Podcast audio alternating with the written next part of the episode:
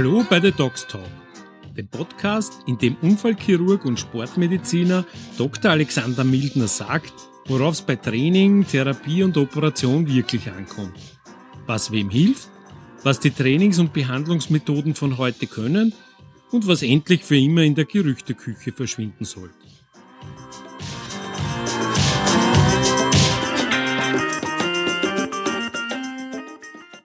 In Episode 11 präsentiert Dr. Alexander Mildner seine Methoden zur Behandlung von akuten, aber auch chronischen Schmerzen. Im Gegensatz zu anderen häufig angewandten Schmerztherapien kommt der erfahrene Unfallchirurg und Sportarzt dabei allergrößtenteils ohne flächigen und hochdosierten Einsatz von Medikamenten wie Cortison aus. Sollte letzteres dem Therapieerfolg tatsächlich zuträglich sein, so verabreicht es der Doc allerdings ohne schmerzhafte Nadelstiche, sondern punktgenau mit dem sogenannten Dermojet.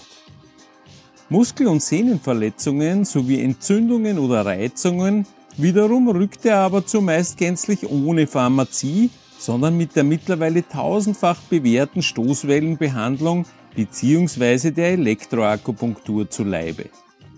In der kommenden Viertelstunde erklärt Alexander Mildner seinen gleichermaßen wirksamen wie schonenden Way of Painkilling und demonstriert auch gleich den unwiderstehlichen Sound seines kompakten Maschinenparks. Und ganz zum Schluss macht Dr. Mildner noch seine zentrale und erstaunlich unblutige Philosophie bei der nachhaltigen Bekämpfung und Beseitigung von Schmerzen im Sinne eines freudvollen Lebens klar. Hören Sie sich das an.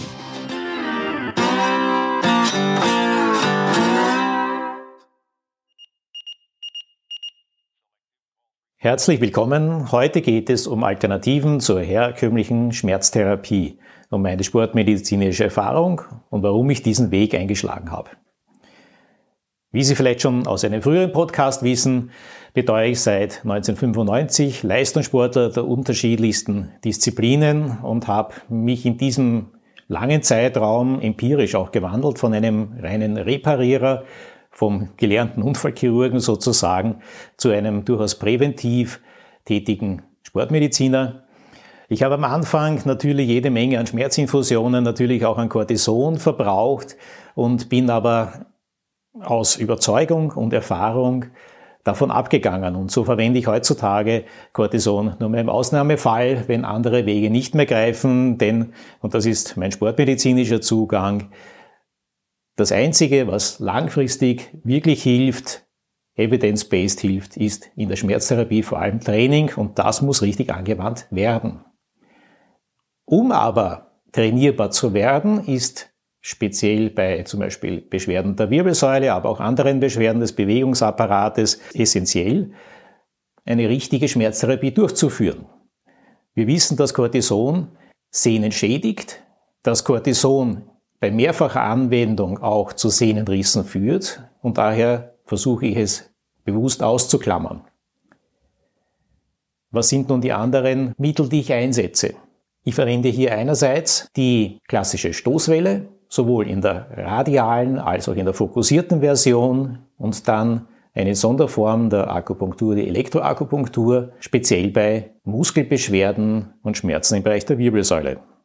Auf die Wirbelsäule angesprochen, hier kann es sehr wohl noch notwendig sein, bei ausgeprägten Bandscheibenbeschwerden mit Ausstrahlung, zum Beispiel in ein Bein, im Sinne der Kompression, wie man so schön sagt, einer Nervenwurzel, also bei einem Bandscheibenvorfall, gezielt Cortison einzusetzen. Und das kann ich zum Beispiel in der Praxis auch Ultraschall gezielt punktgenau platzieren. Eine weitere Methode, die ich anwende, ist ein fast antiquiert aussehendes Gerät, der sogenannte Dermojet. Mit diesem kann ich mit Hilfe von Druckluft Injektionen, in diesem Fall auch mit Cortison, setzen in Bereichen, wo es zum Beispiel mit einer Nadel sehr schmerzhaft wäre. Man muss sich das vorstellen, eigentlich wie ein Luftdruckgewehr, einen Luftdruckmechanismus, das Medikament äh, durch die Haut durchgeblasen und zu seinem Wirkort gebracht. Das verwende ich vor allem im Bereich von Beschwerden, Schmerzen an der Hand oder auch am Fuß. Lassen Sie mich kurz auf die Wirkungsweise der Stoßwelle eingehen. Ursprünglich wurde diese eigentlich gegen die Nierensteine entwickelt, um diese zu zertrümmern. In der weiteren Folge ist man darauf gekommen, dass es zum Beispiel wunderbar hilft, Kalkschultern sozusagen aufzulösen, um Schmerzen hier zu therapieren. Dann empirisch wurde es, weil die Kalkschulte häufig ein Kalkdepot in einem Sehnenansatz ist, wurde es empirisch dann einfach bei anderen Sehnenansätzen ausprobiert und so ist man drauf gekommen, dass die Stoßwelle eigentlich bei gereizten Sehnenansätzen auch eine gute Hilfestellung bietet. Es gibt zwei unterschiedliche Applikationsformen. Das eine ist die radiale Stoßwelle, die eine relativ flächige Ausbreitung hat, äh, die auch Druckluft unterstützt ist und die ich gerne einsetze, vor allem bei Muskelverhärtungen, bei Verklebungen der Faszien. Hier kann man wesentlich bessere Resultate erzielen, zum Beispiel um Muskelverhärtungen wieder zu lockern, als mit der herkömmlichen klassischen Massage. Bei der fokussierten Stoßwelle ist es so, dass sie, wie der Name schon sagt, eine fast kegelspitzartige Ausbreitung in das Gewebe hat, bis in ca. 5-6 cm Tiefe und hier die Wirkung entfacht. Beide Stoßwellarten führen zu einer erhöhten Durchblutung, verbesserten Gefäßversorgung und man kann speziell die fokussierte zum Beispiel auch bei der Therapie von Knochenmarksystemen gut einsetzen. In der Therapie von Sehnenansatzbeschwerden oder auch Knochenmarksystemen verwende ich die Stoßwelle ein bis drei oder viermal, selten häufiger. Das heißt, es ist eine sehr effiziente Behandlungsform, die nur wenige Sitzungen erforderlich macht.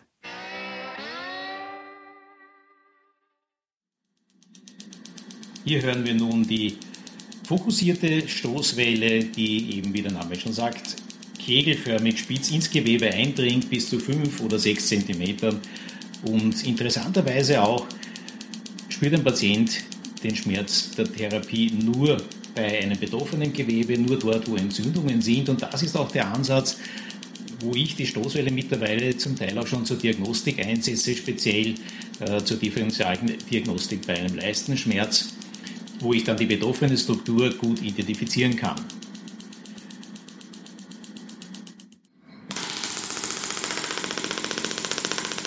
Deutlich lauter hörbar ist schon die radiale Stoßwelle, die nicht nur den Ultraschalleffekt hat, sondern auch Druckluft unterstützt ist und so sehr flächig und sehr gut Faszien und Muskelgruppen therapieren lässt.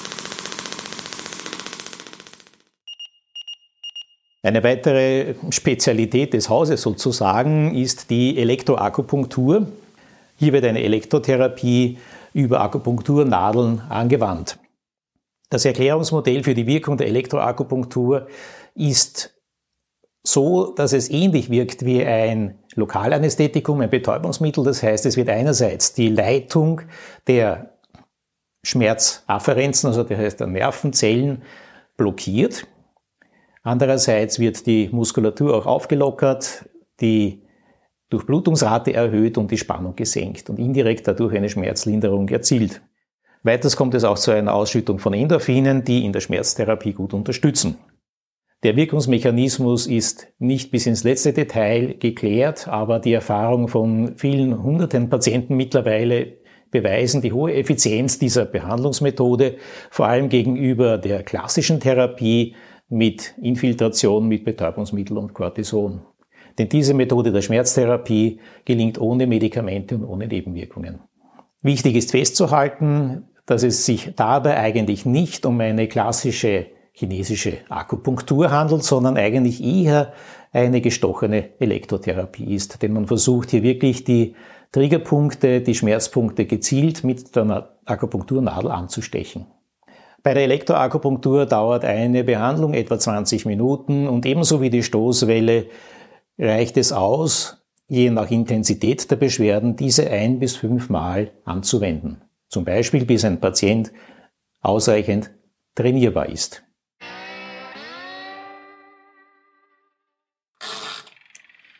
Bei der Elektroakupunktur, die ich gerade eingeschaltet habe, werden die Akupunkturnadeln paarweise gestochen und danach die Elektrodenpaare angehängt. Was der Patient spürt, ist im Endeffekt ein Ameisenlaufen, ein Wurdeln, wie ich es immer beschreibe, das eben zu einer Entspannung der Muskulatur führt.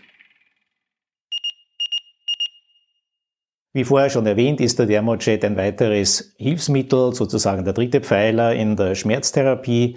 Diesen verwende ich gerne zum Beispiel bei Infiltrationen im Bereich des Fußes.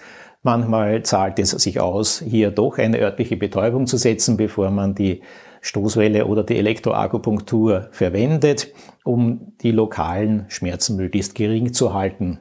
Ausgeprägte Schmerzsymptome, vor allem im Vorfußbereich, wie so Metatarsalgie oder ähnliches, die bei Sportlern sehr häufig auftreten, kann man in Kombination dieser drei Methoden sehr gut behandeln. Ein lustiges Detail am Rande ist die Entwicklung des Thermojets. Ich habe schon erwähnt, es ist im Endeffekt eigentlich ein Mechanismus wie bei einem Luftdruckgewehr, wo Luft komprimiert wird und mit deren Hilfe dann ein Medikament durch die Haut durchgeblasen wird. Das hat man ursprünglich verwendet eigentlich zur Pockenimpfung, wo Millionen Menschen Pocken geimpft wurden und das nadelfrei und das sehr schnell. Als sichtbares Zeichen sieht man bei der Generation unserer Eltern oft noch die kreisrunde Narbe im Bereich des Oberarms. Diese Narbe bleibt allerdings nicht bei der Behandlung mit dem heutigen Thermojet. Der Thermojet schaut aus eigentlich wie eine kleine Taschenlampe oder ein Insulinstift, hat das Medikament drinnen. Über seine Kniehebel kann man eine Feder spannen und die Luft spannen und das Medikament durch die Haut durchblasen, so richtig, ohne Nadel.